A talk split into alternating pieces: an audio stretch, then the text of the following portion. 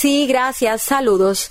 Para la Rosa González Barzaga, el amor hacia su hijo Carlos Alejandro la inspira para superar todos los escollos aparejados a la parálisis cerebral infantil que le diagnosticaron al pequeño cuando solo tenía tres meses de vida.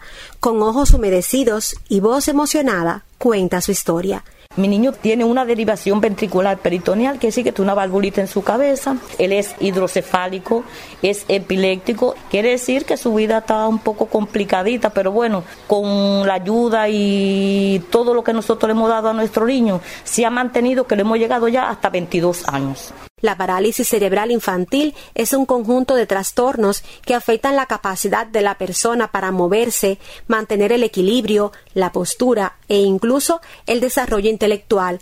Por eso implican también mayores esvelos para esta madre que se impone a los temores ante los pronósticos desfavorables y las dificultades que enfrenta debido al bloqueo estadounidense problema con su medicamento a pesar del bloqueo ese que tenemos muy grande, pero bueno, hemos podido buscarle su medicamento en cualquier parte de este país. Todavía no ha tenido que dejar de tomar medicamentos para que no convulsione y es verdad que no ha llegado en tiempo y forma. Con este problema del bloqueo que lo impide grandemente es usar una silla, porque lo que usa es coche, no silla, porque bueno, él no tiene estabilidad en su cabecita y lo que hace es virarse. Todo lo que él hace lo hace ahí sentadito junto a nosotros. Y entonces, por el bloqueo que tenemos, eso nos impide grandemente que nuestro niño tenga un mejor coche para él estar en la casa.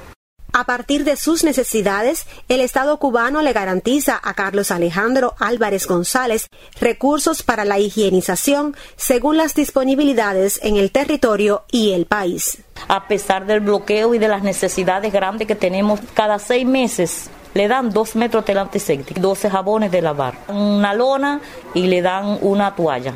Sí le doy gracias a la revolución intachablemente y ese a nuestro comandante en jefe que lo adoro con todo mi corazón.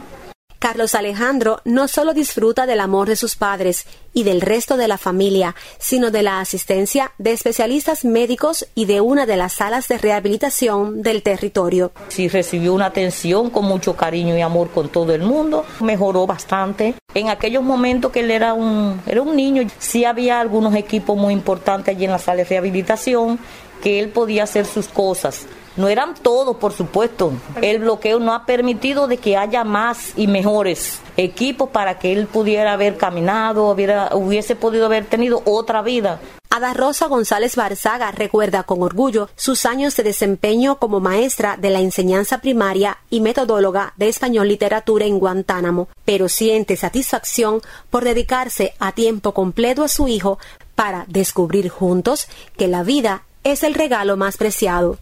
Yo soy madre trabajadora y me pagan el 100% de mi salario, lo que yo le agradezco a esta revolución por ese gesto humanitario que solo se da en nuestro país. Toda la familia lo apoya, lo queremos mucho. Yo me he adaptado a convivir con su enfermedad y lo veo como el otro hijo mío mayor, igualito que el otro, porque es mi hijo y así lo, lo he tenido y lo voy a tener con ese amor siempre. Desde Guantánamo, Jacqueline de la Rosa Hermida para Radio Habana, Cuba.